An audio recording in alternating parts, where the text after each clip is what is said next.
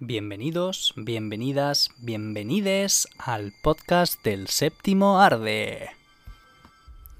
Hoy inauguramos una nueva temporada de premios ya que mañana empieza el Festival de Venecia con algunos de los títulos más importantes de la temporada o eso parece por el momento.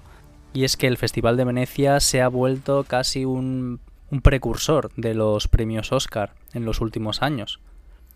Las películas que a priori parecen ser más relevantes en la carrera al Oscar de las que van a competir en la sección oficial son The Car Counter de Paul Schrader, The Hand of God, La mano de Dios, del maestro Paolo Sorrentino, director de La Gran Belleza, The Lost Daughter de Maggie Gyllenhaal, Official Competition de Gastón Duprat y Mariano Con, Madres Paralelas la nueva película del director Pedro Almodóvar, El poder del perro, el regreso por todo lo alto al cine de Jane Campion, la directora de El piano, y Spencer, el biopic de Lady Di, Diana de Gales, protagonizado por Kristen Stewart y dirigido por Pablo Larraín, que vuelve al cine tras después de Jackie, que también era un biopic bastante parecido en cuanto a forma y parece que también en cuanto a narrativa, por lo que se ha ido hablando de ella, a Spencer.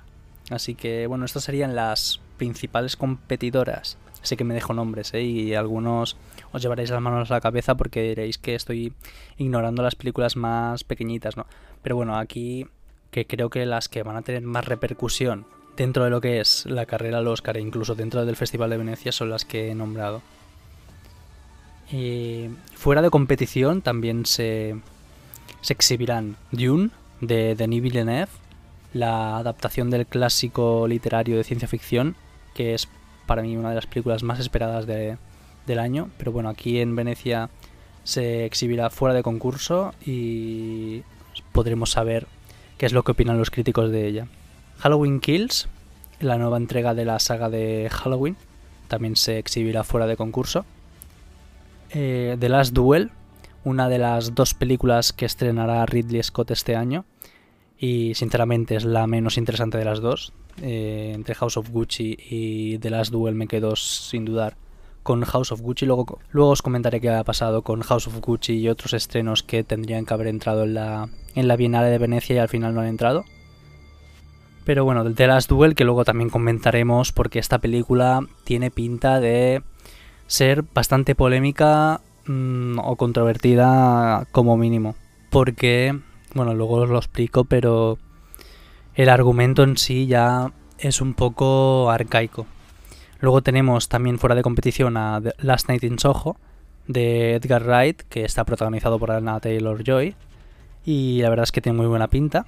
Y también sabremos qué es lo que opinan los críticos sobre ella en cuanto se exhiba en el festival. También se proyectará fuera de la competición la miniserie eh, Escenas de un matrimonio, que es el remake de, de la miniserie de Ingmar Bergman, que en este caso estará protagonizado por Oscar Isaac y, atención, Jessica Chastain, que va en camino también con su película The Eyes of Tammy Faye de ser la actriz del año, por lo menos en cuanto a memes y en cuanto a salseo en la campaña se refiere. Así que bueno, sinceramente pienso que el remake de Escenas de un matrimonio no es nada necesario. Pero bueno, a ver si por lo menos eh, resulta en un vehículo de lucimiento para sus actores. Y bueno, una vez hecho este repaso breve, luego indagaremos más en cada película y qué es lo que podemos esperar de ellas y si tienen posibilidades o no, tanto en la Bienale como en, en la carrera al Oscar. Eh, hay que añadir que hay por lo menos dos películas que parecía que iban a hacer acto de presencia aquí en la Bienale y al final no han podido estar, que son eh, House of Gucci y Nightmare Alley. Eh, la primera dirigida por Ridley Scott es el biopic de Patricia Reggiani, la mujer de, de Mauricio Gucci, que explicará, que explicará básicamente cómo Patricia llegó a matar a su marido. Y luego tenemos Nightmare Alley, que es un thriller neo-noir de época, por lo que se ha ido hablando, que es un remake de una película de no sé de qué año, de, de los años 40 o 50, ¿no? Dirigida por Guillermo del Toro. Y no han llegado a tiempo porque eh, al parecer tanto Nightmare Alley como House of Gucci no estaban acabadas de montar.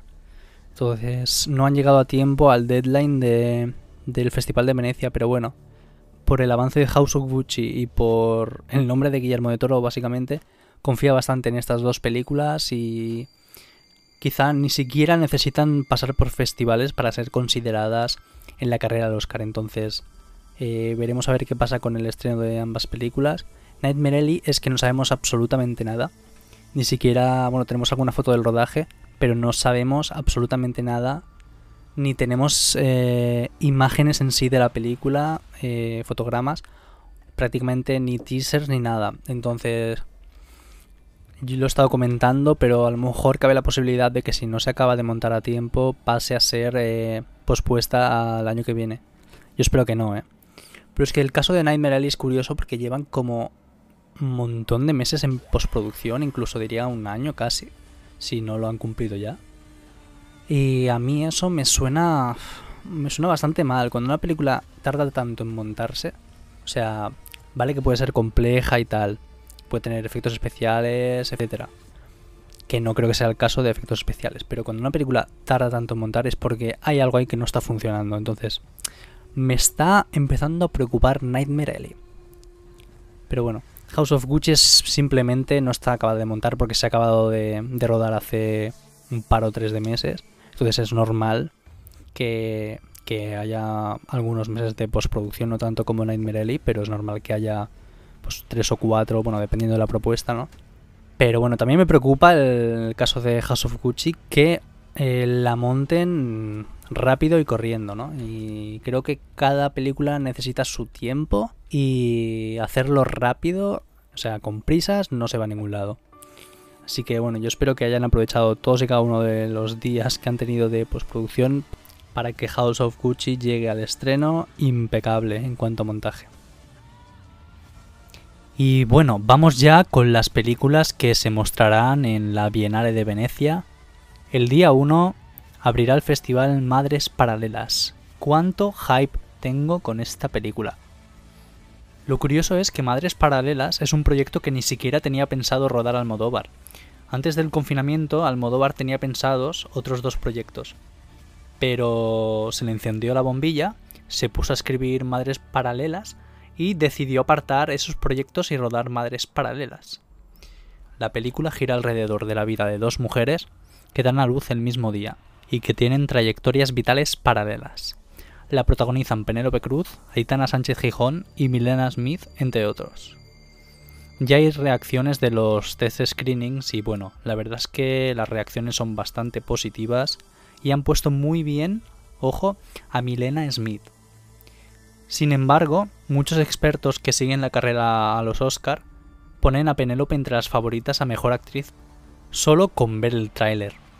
No sabemos lo que pasará, esperemos a las reacciones de los críticos de mañana, pero ojalá sean nominadas Penélope Cruz a principal y Milena y Milena Smith en secundaria, porque ojo, no descartemos tan pronto un caso a lo Marina de Tavira, una actriz prácticamente desconocida que fue nominada mejor actriz secundaria por una película de lengua no inglesa, como fue Roma. Incluso si la peli es buena, buena de verdad, de las mejores de Almodóvar, podría representar la vuelta del manchego a las categorías fuertes de dirección o guion. Yo soy Team Madres Paralelas, así que toda la suerte al equipo en Venecia mañana. Hay un run run entre los fanáticos de la temporada de premios de que Penélope Cruz se llevará el, la Copa Volpi a Mejor Actriz en el Festival de Venecia. Yo no las tendría todas conmigo. Eh, hay bastante competencia en las películas que ya comentaré a continuación, pero, pero bueno, que sepáis que a priori es una de las favoritas, sobre todo por lo que se ha ido hablando y del boca a boca, así que nada, habrá que esperar a que suelten las reacciones los críticos mañana. Mucha suerte, madres paralelas. Ese mismo día, o sea, mañana, también se estrena El Poder del Perro, el poder del perro parece el regreso triunfal de Jane Campion, la directora del piano que ganó en Cannes a Mejor Dirección en el 92. Y bueno, El Poder del Perro eh, parece una de las grandes favoritas a llevarse el Oscar porque está en los festivales más importantes de otoño y eso significa que va a ser buena. Los avances presentan una película muy sobria. Bueno, como ha dicho Jim Campion en un mega reportaje para Vanity Fair, no quería volver con, con, cualquier cosa y como vimos en el teaser, El poder del perro apunta a ser una película muy bien cuidada. Sinceramente no entiendo muy bien el argumento por mucho que lo lea, así que básicamente las nociones básicas que he sacado de la sinopsis son que es un western mezclado con drama familiar, en el que Benedict Cumberbatch le hace la vida imposible a su cuñada Kristen Dunst utilizando a su hijo, que es Cody Smith McPhee. Por alguna razón que no, no acabo de comprender, es porque, no sé si es porque se casa con el personaje de Jesse Plemons y hay conflictos de intereses ahí económicos o algo así. No tengo ni idea, no lo acabo de entender. Pero bueno, por lo que se ha ido hablando, los adelantos y lo que ha dicho James Campion, parece que Cumberbatch va a salir bastante reforzado para la carrera de mejor actor. Yo ahora mismo lo tengo como favorito en mi quiniela personal.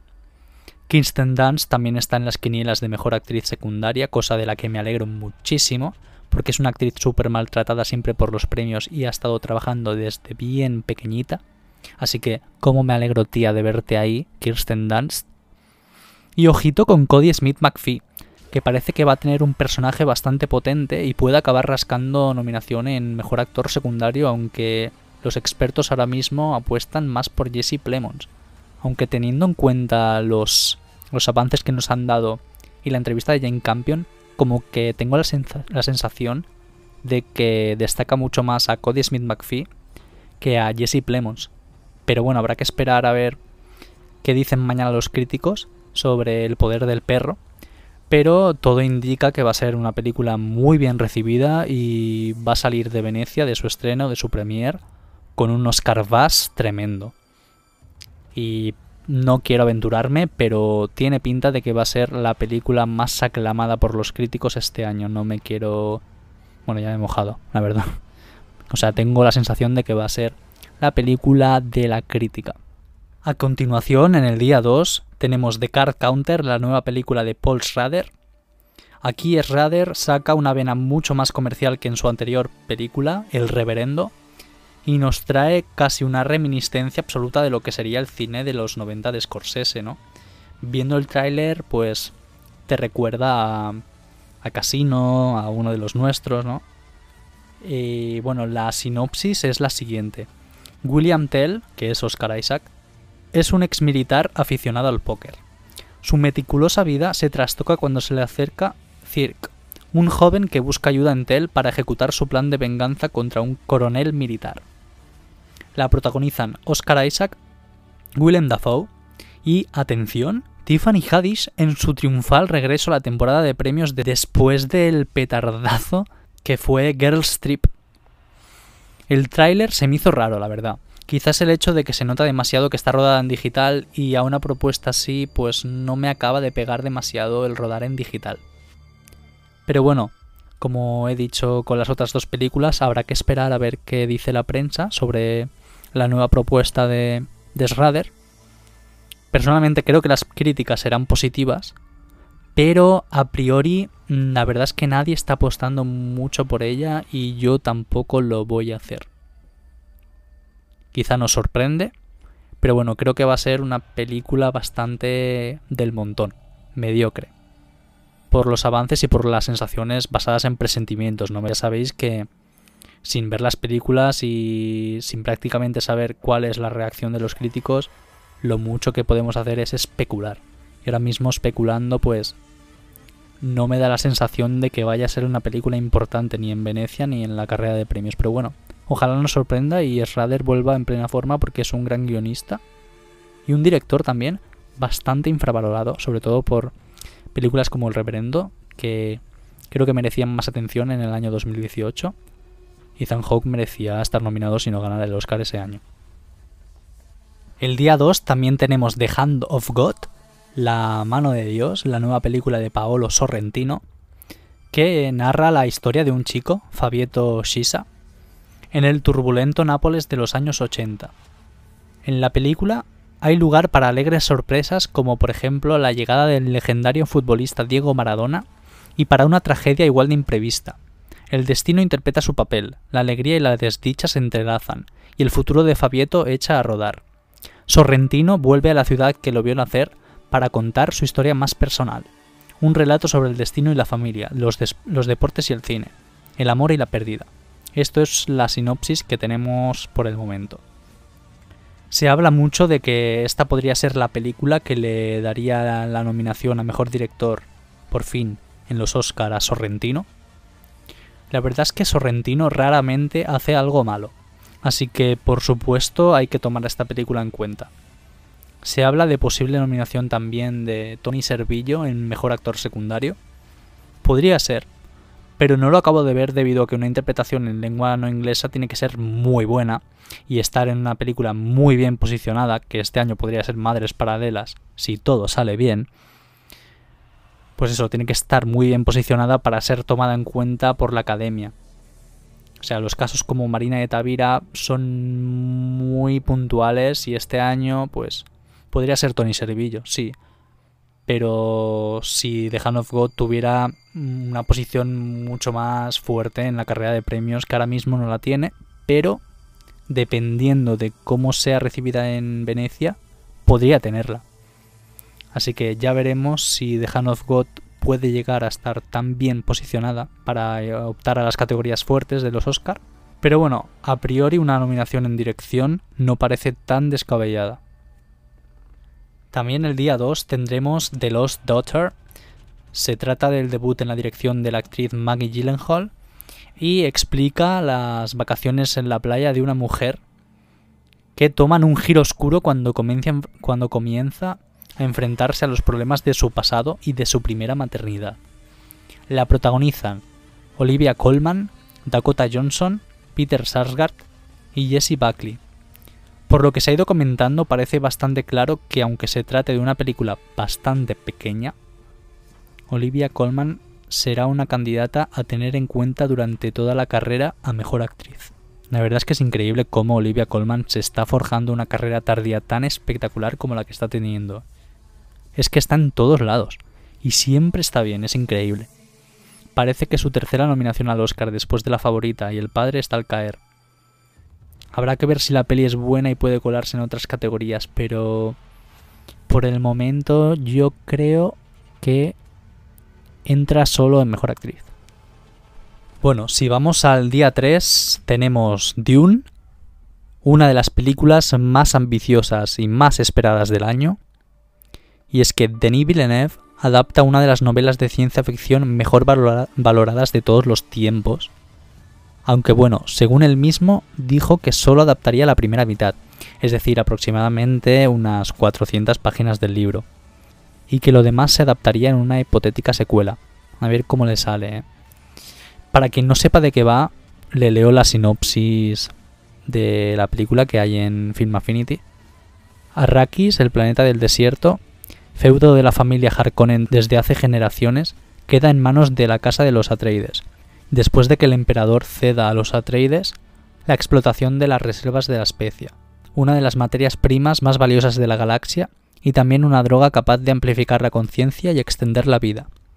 El duque Leto, la dama Jessica y su hijo Paul llegan a Dune con la esperanza de recuperar el renombre de su casa, pero pronto se verán envueltos en una trama de traiciones y engaños que los llevarán a cuestionar su confianza entre sus más allegados y a valorar a los lugareños de Dune, los Fremen, una estirpe de habitantes del desierto con una estrecha relación con la especia. Básicamente es mm, política y épica a la vez. Y me estoy leyendo el libro y va por ahí el asunto. Hay traiciones, politiqueos, eh, tensiones entre personajes, hay acción, aventuras. Es, es muy guay el libro y la película va a ir por el mismo camino. La presión que tiene ahora mismo Villeneuve es gigante. Y es que Warner ha decidido estrenarla simultáneamente en cines y en HBO Max, que es la plataforma en la que estrenan sus productos, y eso ha enfurecido al director. seguramente eso perjudique sus números de taquilla. Aquí en Europa se estrenará antes y probablemente funcionará bastante mejor que en los Estados Unidos. Aunque también os digo que si la película es buena, Warner pondrá toda la carne en el asador para los Oscars, sea un éxito de taquilla o no. Porque si la película es buena, y todo apunta a que lo va a ser, porque si no, no estaría en los festivales más importantes de otoño, la va a promocionar, vamos, como la gallina de los huevos de oro. La protagonizan Timothée Chalamet, Zendaya, Rebecca Ferguson, Dave Batista, Oscar Isaac, Josh Brolin, Javier Bardem, Jason Momoa, vamos, todo leyendas. Del reparto, quien tiene un papel más interesante en el libro es el personaje de Rebecca Ferguson, que, eh, tal y como lo indican los expertos, podría rascar una nominación en actriz secundaria. También he leído que se habla de posible nominación de Javier Bardem, aunque yo no lo veo muy claro porque en el libro, si adaptan la mitad, el personaje de Javier Bardem no tiene tanta relevancia. Así que no sé si al final podrá rascar nominación Javier Bardem, yo no lo pienso. Pienso que tiene más posibilidades, por ejemplo, Oscar Isaac, que es un personaje clave en la primera mitad del libro. Pero bueno, como con todas las películas que hemos hablado hasta ahora, hay que esperar y no sé lo que pasará al final, pero tengo muchísimas ganas de ver cómo adaptan según qué cosas del libro que me parecen difícilmente adaptables. Tengo mucho hype y bueno, la verdad es que os recomiendo que os leáis el libro si podéis y si os viene de gusto, porque es súper entretenido. Yo me esperaba un tostón de proporciones bíblicas y para nada.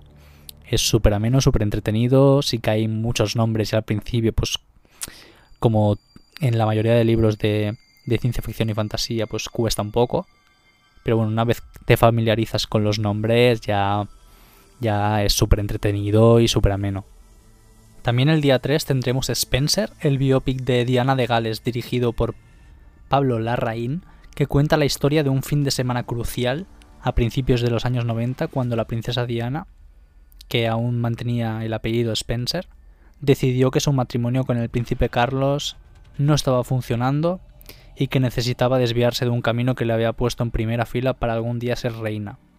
El drama tiene lugar durante tres días, en una de sus últimas vacaciones de Navidad en la casa de Windsor, en su finca de Sandringham en Norfolk, Inglaterra. Lady Di está interpretada por Kristen Stewart, que está guapísima en el tráiler, donde solo dice una frase y la gente se ha vuelto loca porque suena igual que la princesa Diana al parecer. A ver qué tal le va a la después de Jackie. Yo creo que con esta le puede ir mejor que con Jackie, la verdad. Y tiene pinta de que puede rascar algo más de nominaciones. Ya que Lady Di parece que no, pero es un personaje de bastante actualidad, sobre todo gracias a la serie The Crown. Se ha criticado también mucho el overbooking de productos sobre la princesa Diana después de que se anunciara un musical para, Broadway.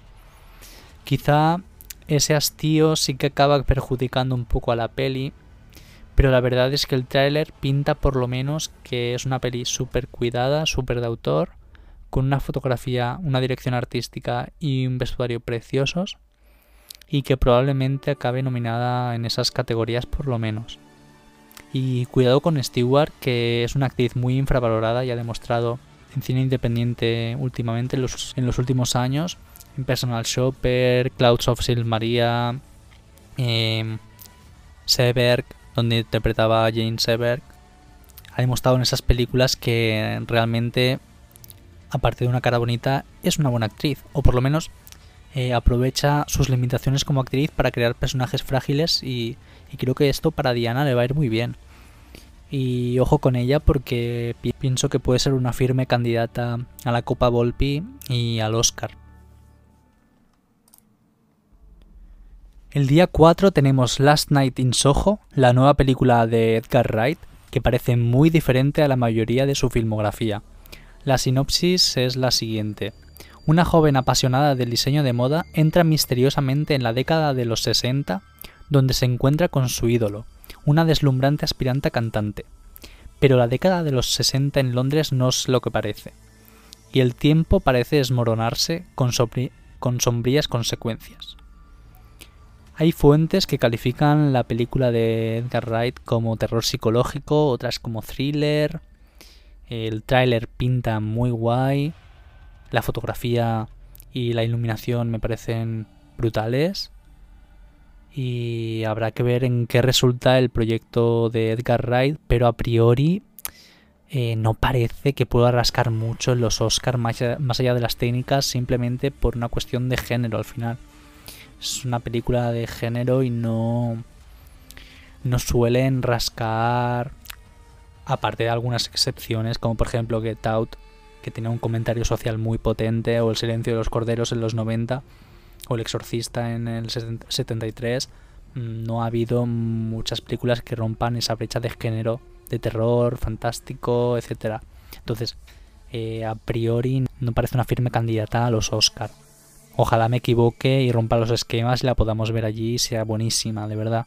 Pero no la veo a priori en los premios de la Academia. También el día 4 tendremos la premier de Competencia Oficial, la nueva película de los argentinos Gastón Duprat y Mariano Con que está coproducida por España. Y la sinopsis es la siguiente. En busca de trascendencia y prestigio social, un empresario multimillonario decide hacer una película que deje huella. Para ello contrata a los mejores, un equipo estelar formado por la celebérrima cineasta Lola Cuevas, que está interpretada por Penélope Cruz, y dos reconocidos actores, dueños de un talento enorme, pero con un ego aún más grande, el actor de Hollywood Félix Rivero, que está interpretado por Antonio Banderas, y el actor radical de teatro Iván Torres, interpretado por Óscar Martínez. Ambos son leyendas, pero no exactamente los mejores amigos. A través de una serie de pruebas cada vez más excéntricas, establecidas por Lola, Félix e Iván deben enfrentarse no solo entre sí, sino también con sus propios legados. La protagonizan Antonio Banderas y Penélope Cruz en papeles que parecen una mamarrachada total y la verdad es que pinta que va a ser un disfrute absoluto. A ver si al final el papel fuerte de Penélope va a ser este y no Madres Paralelas, porque si en Madres Paralelas ocurre, que esperemos que no, que Milena Smith le come la, la tostada, aquí, por el tráiler y por los avances que hemos tenido, luce un papelón muy fuerte y muy carismático por parte de Penelope. Así que ojo con competencia oficial que está siendo muy poco hablada por parte de los expertos y por parte de la gente de Twitter, básicamente. Está siendo muy ignorada. Y ojo con esta película porque pinta muy muy bien. Esperemos que sea buena, aunque de momento no está en las quinielas de prácticamente nadie. Ya yéndonos a la segunda semana, que es normalmente donde ponen toda la morralla, eh, tenemos eh, The Last Duel, la, una de las dos películas de este año de Ridley Scott. En este caso es una película medieval protagonizada por Jodie Comer, Matt Damon, Ben Affleck y Adam Driver. Es decir, Jodie Comer rodeada de señoros. Y bueno, atentes a la sinopsis. Basada en hechos reales, la película se centra en el duelo entre Jean de Carrouche y Jacques Legris, dos amigos que se convirtieron en rivales. Cuando la mujer de Carrouche, Marguerite, fue acosada por Legris, un cargo que él niega, ella no se queda callada y le acusa, un acto valiente y desafiante que pone su vida en peligro. El consiguiente duelo a muerte determina el destino de los tres, es decir, los dos señoros se pelearán sacarán sus cipotes y mirarán quién la tiene más grande para eh, demostrar que uno no la ha violado y el otro que sí la ha violado. Es decir, una absoluta antiguaya que espero que por lo menos Ridley Scott le haya dado un toque actualizado al papel de, de Jodie Comer, que parece que sí, y que parece que va a ser lo más salvable de la película. Pero bueno, el, el argumento en sí es incluso desagradable. Yo no las tengo todas conmigo en que esta película sea buena. De hecho, mm, ya os he dicho antes que podría ser muy polémica. Es lo que creo que va a pasar. Creo que va a dividir mucho. Y como mucho tendrá nominaciones técnicas a los Oscar y como muy muy mucho que creo que no va a pasar Jodie Comer podría entrar a mejor actriz, pero creo que no va a suceder porque va a arrastrar todo el backlash que va a tener esta película, que va a ser bastante, a no ser que nos sorprenda y le dé un toque feminista, actualizado a, esta historia tan arcaica, ¿no? Pero bueno, basándonos en su sinopsis, creo que esta película será bastante polémica y no rascará mucho, por no decir prácticamente nada. Pero bueno, ojalá nos sorprenda Ridley Scott, que lo veo improbable, y nos dé una película decente. Y estos han sido los títulos más relevantes que pueden dar que hablar en la carrera de los Oscar y que estarán en Venecia, pero voy a comentar brevemente algunas películas que están fuera del Festival de Venecia, pero pueden ser importantes para la carrera que se nos viene. La primera es Respect, el biopic de Aretha Franklin, con Jennifer Hudson probablemente gritando durante dos horas y media, que ha tenido una acogida bastante normalita. Ha pasado un poco sin pena ni gloria por los cines, pero en un año en el que hay pocas personas de color que puedan entrar en categorías de interpretación, Jennifer Hudson podría estar nominada perfectamente y de hecho la tengo metida en mi top 5 de momento. Otra película sería King Richard, dirigida por Reinaldo Marcus Green, que no sé ni quién es, la verdad, que narra la historia de Will Smith, que hace del padre de las tenistas hermanas Williams. A esta la espero en Mejor Actor como mucho y nada más. Se estrena directamente en HBO Max y cines simultáneamente en noviembre. Luego tenemos Don't Look Up, la nueva mamarrachada del insoportable Adam McKay, con Leonardo DiCaprio, Jennifer Lawrence, Jonah Hill, Ariana Grande, sí, la cantante, y Meryl Streep, entre otras caras conocidas legendarias, y se estrenará directamente en Netflix. La historia ah, narra eh, cómo dos astrónomos mediocres descubren que en pocos meses un meteorito destruirá el planeta Tierra. Desde ese momento deberán realizar una enorme gira mediática para advertir a la humanidad del peligro, del peligro que se avecina.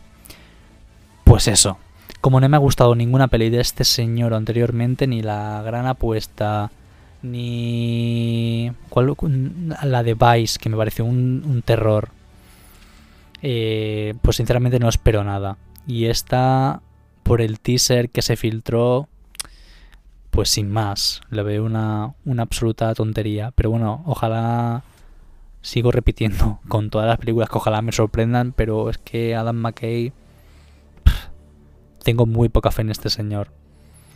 La gente, de hecho, me sorprende porque la pone en todo, en las quinielas, pero es que yo por ahora no la veo para nada en nada.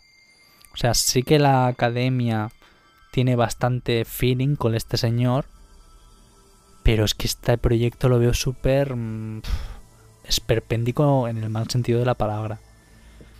Aunque también te digo que han nominado cosas peores. Y bueno, se estrena en Netflix directamente.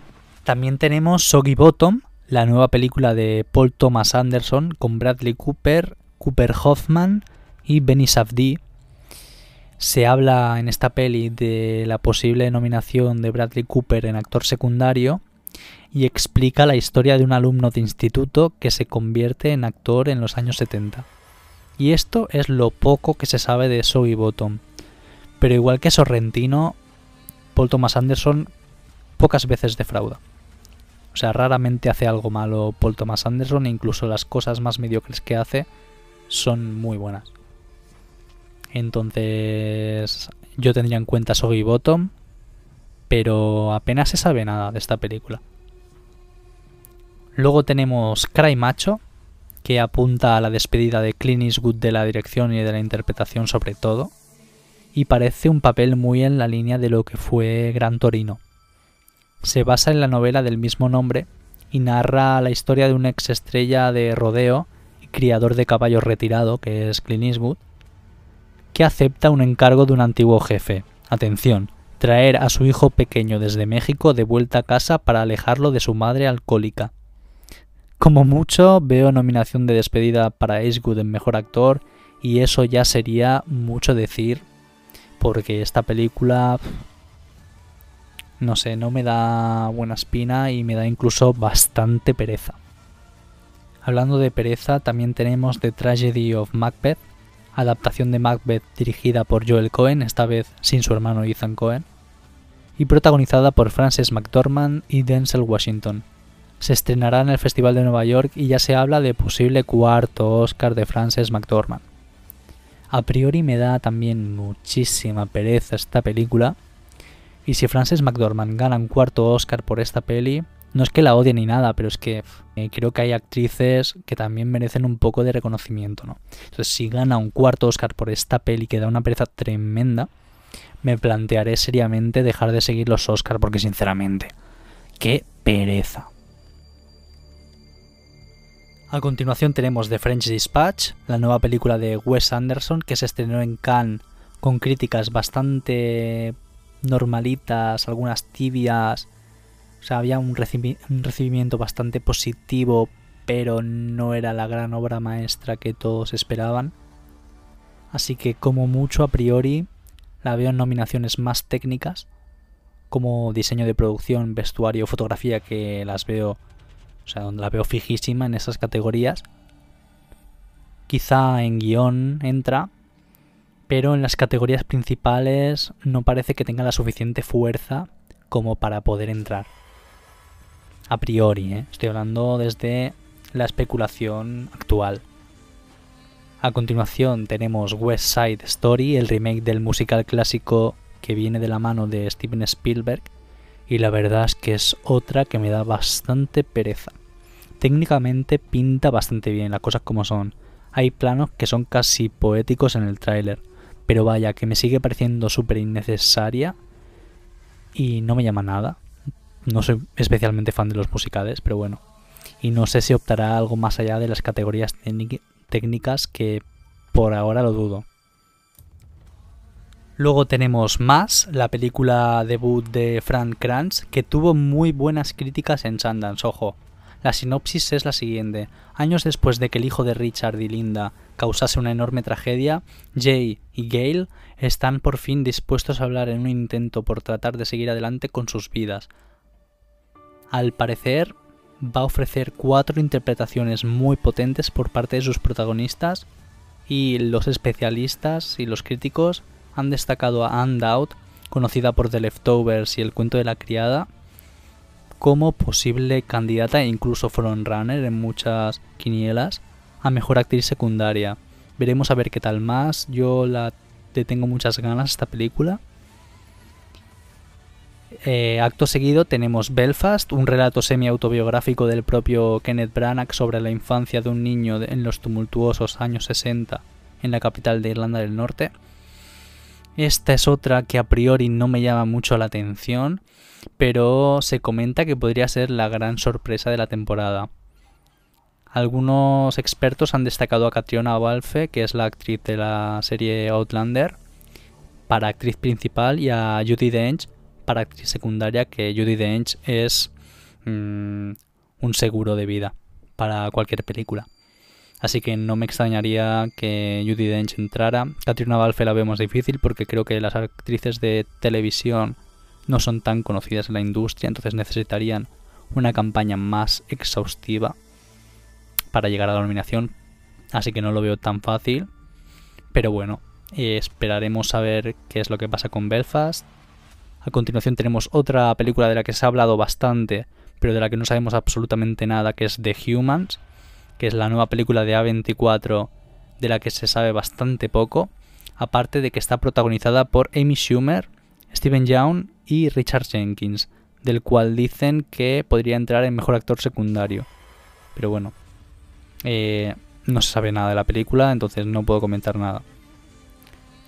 Después tenemos Passing, que nos sitúa en Estados Unidos, la década de los años 20 y la sinopsis es la siguiente. Claire es una mujer mulata casada con un racista blanco que se hace pasar por blanca, incluso antes su marido, para beneficiarse del estatus social y económico que les era negado a los negros en aquella época. Ojo, debut de la maravillosa actriz Rebecca Hall, que ole ella, me encanta, desde Vicky Cristina Barcelona estoy obsessed con esta persona. Eh, en la dirección, por supuesto. Y cuenta con Tessa Thompson y Ruth Nega, eh, que son leyendas, en los papeles principales. a continuación tenemos Tic Tic Boom. Eh, estoy hasta por no leer la sinopsis porque me da una pereza tremenda esta película, otro musical. Que no es que odie los musicales, o sea, De hecho, luego hablaré de un musical que me gustó y que vi hace poco en el cine. Pero es que Lin Manuel Miranda me parece cansino. Bueno, leo la sinopsis.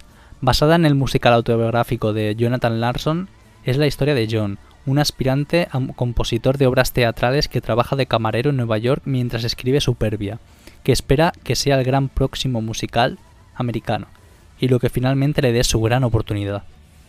John también se ve presionado por su novia, Susan, cansada de poner las aspiraciones profesionales de John por delante de su propia vida. Mientras tanto, su mejor amigo y compañero de piso, Michael, ha renunciado a sus, aspiraciones por un trabajo bien pagado en publicidad en Madison Avenue, y está a punto de mudarse. A medida que se acerca el 30 cumpleaños de John, se siente abrumado por la ansiedad, preguntándose si su sueño merece la pena. pereza máxima, pasa palabra. In the Heights, otro musical que se estrenó hará un mes y pico o dos, y fue bastante aclamado por la crítica, aunque eh, en Twitter fue bastante criticado e incluso masacrado por la ausencia de afrolatinos. Y es que la peli sigue a un grupo de vecinos del barrio de Washington Heights, en Nueva York. El principal es Usnavi, Anthony Ramos, el simpático dueño de una bodega criado por su abuela, que sueña con volver algún día a su República Dominicana de origen. La abuela Claudia, que desempeña el rol de abuela para muchos de los vecinos del barrio, Vanessa, de, Usnavi, de quien Usnavi está perdidamente enamorado, y Nina, una vieja amiga de Usnavi que regresa al barrio después de mucho tiempo, llevándole noticias inesperadas a sus padres quienes han estado ahorrando toda la vida para darle una mejor educación académica de la que ellos tuvieron. Parece que se ha ido desvaneciendo esta película, y la gente ya se ha olvidado de ella totalmente. Como mucho quizá rescatan algún apartado técnico y se habla también de que Olga Meredith podía entrar en mejor actriz secundaria, pero a priori se ha desinflado muchísimo. Eh, también tenemos a Bing de Ricardos, la transformación del año de cartón piedra de Nicole Kidman, para intentar conseguir ese segundo Oscar que se le resiste todavía. La película trata sobre la pionera de televisión Lucille Ball y se desarrolla durante una semana concreta de la producción de la serie I Love Lucy, cuando Lucy y Desi enfrentan una crisis que podría terminar con sus carreras y también con su matrimonio. Al parecer no ha tenido muy buena recepción en los test screenings y incluso, e incluso destacan a Javier Bardem por encima de, Nicole Kidman. Así que probablemente no llegará a ningún lado, solo, solo hacía falta ver las imágenes del rodaje que Nicole Kidman iba a echar un puto cuadro. Y no sé qué esperaban con esta película, la verdad. Hablando de transformaciones de cuadros y de cartón piedra, la siguiente película que tenemos es The Eyes of Tammy Faye. La película del año probablemente. Biopic de... Y es un biopic sobre el fulgurante ascenso y posterior descenso a los infiernos de la pareja de telepredicadores Tammy Faye y Jim Baker en la década de los 70 y 80. Desde sus humildes comienzos hasta la creación de todo un imperio en torno de PTL Club, el exitoso programa de televisión que estuvo en antena 15 años y les hizo famosos en todo el país. Esta película es brutal. O sea, los trailers, en los trailers vemos a una Jessica Chastain convertida en una naranja casi parodiando a Donald Trump que auguran que esta película será un circo maravilloso y no puedo esperar a verla, la verdad. El tráiler ya nos ha dejado unos cuantos GIFs maravillosos y probablemente la película nos deje una gran cantidad de memes que nos darán para todo el año y más. Y hablando de retomando musicales, el único musical que me ha gustado recientemente, que es Annette, la cinta de Leox, de Leos Carax que ya se ha estrenado en todo el mundo, ha tenido bastante buena recepción, aunque probablemente, siendo honestos, lo único que tenga posibilidad de Oscar o de nominación de ganar no creo, pero de estar nominado es Adam Driver, que está espectacular. Está probablemente en el mejor papel de su carrera y se nota que ha producido la película y que se ha dejado la piel por ese proyecto. Y a lo mejor en alguna categoría técnica también rasca algo. Pero bueno, eh, Annette no es una película para nada de Oscar. Y que Adam Driver consiguiera la nominación sería ya todo un logro para una película tan marciana como es Annette. Aunque también os digo que me parecería súper injusto que Adam Driver fuera olvidado por esta película, porque ya os digo, es el mejor papel de su carrera. A continuación tenemos Red Rocket, la nueva peli de Sean Baker, el director de Tangerine y The Florida Project. Y trata sobre Mickey Saber, una estrella del porno pasada de moda que vuelve a su pequeño pueblo de Texas, aunque nadie le echa de menos.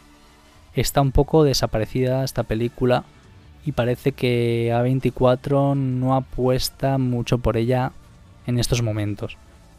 Y parece que no lo va a hacer en ningún momento.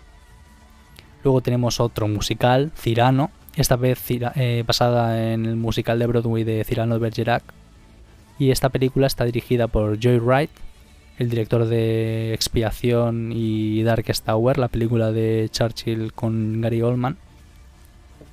Y está protagonizada esta vez por Peter Dinklage, que a priori, bueno, parece una película bastante desaparecida, pero podría conseguir eh, algunas categorías técnicas o incluso mejor actor si lo rescatan en la carrera, pero parece bastante improbable, porque además hay mucha competencia este año y, y creo que es un papel que puede estar muy bien lucido, pero es una película que en 2021 tira un poco para atrás, o eso es mi, mi parecer. Eh, luego tenemos Breast, el debut en la dirección de Halle Berry sobre una luchadora de artes marciales mixtas. Se habla bastante en los foros de una posible candidatura de Halle Berry a mejor actriz, pero me da la impresión de que la peli es bastante mala porque eh, incluso ha tenido problemas para la distribución, para la distribución. El año pasado se estrenó en Toronto y hasta este año no ha podido distribuirse. No sé.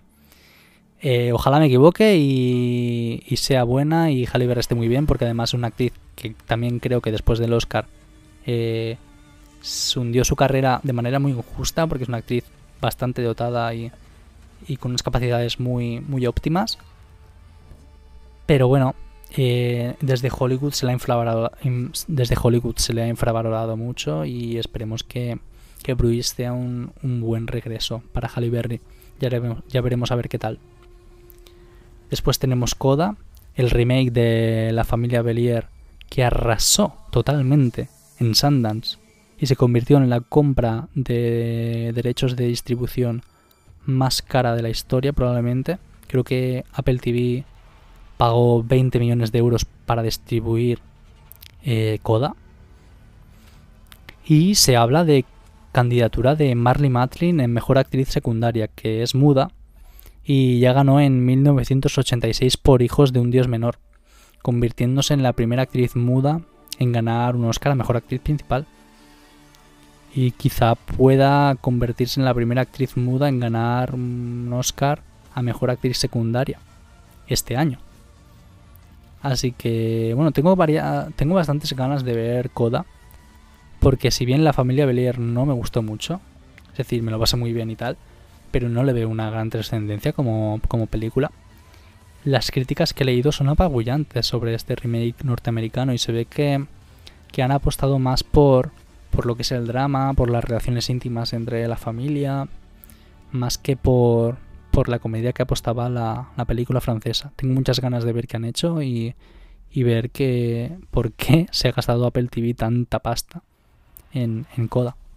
Bueno, luego tenemos algunas películas que se estrenaron en Cannes como A Hero, Titán o Benedetta, que podrían entrar también en la carrera si a los críticos les da por rescatarlas pero a priori creo que son demasiado marcianas para los Oscar. Sobre todo Titán y Benedetta, que son películas muy polémicas, muy controvertidas y que no han gustado a todo el mundo. Y es los Oscars sí que últimamente van apreciándolo más, pero normalmente les cuesta más abrazar estas películas. Luego tenemos Stillwater, que podría rascar nominación para Matt Damon en Mejor Actor aunque a priori parece bastante improbable. Y luego tenemos por último Come On Come On de Mike Mills, el director de Beginners, que podría conseguir una nominación a Mejor Actor también para Joaquin Phoenix, que tampoco sabemos mucho de esta película, no tenemos prácticamente ningún avance, ningún teaser ni nada. Así que de momento el Scarbas por esta película no existe, Y esperemos a ver si hay algún adelanto de, de Camon Camon. Igual que estamos a la expectativa de cualquier tipo de adelanto de Nightmare Alley. Y bueno, tengo muchísimas ganas de que sea mañana para ver cómo recibe Venecia a, a la nueva película de Almodóvar, a Madres Paralelas. Porque tengo un hype enorme. Y también con The Power of the Dog, si se confirma como, como os he dicho, como la favorita de la crítica o no. Tengo muchísimas ganas y sobre todo tengo muchas ganas, este es personal, de que llegue el día que se exhiba Dune para poder saber si la adaptación que ha hecho Denis Villeneuve es tan épica como me la estoy imaginando. Así que tengo muchísimo hype con esta temporada, creo que se viene una de las mejores temporadas de premios y de cine en general de los últimos años. Espero que os, haya gustado muchísimo este podcast, lo hayáis disfrutado muchísimo. Y ya sabéis que me podéis encontrar en arroba el séptimo arte en Instagram y Twitter.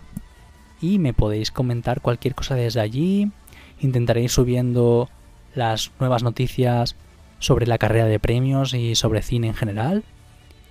Y nada, nos vemos la próxima. Feliz inicio de temporada.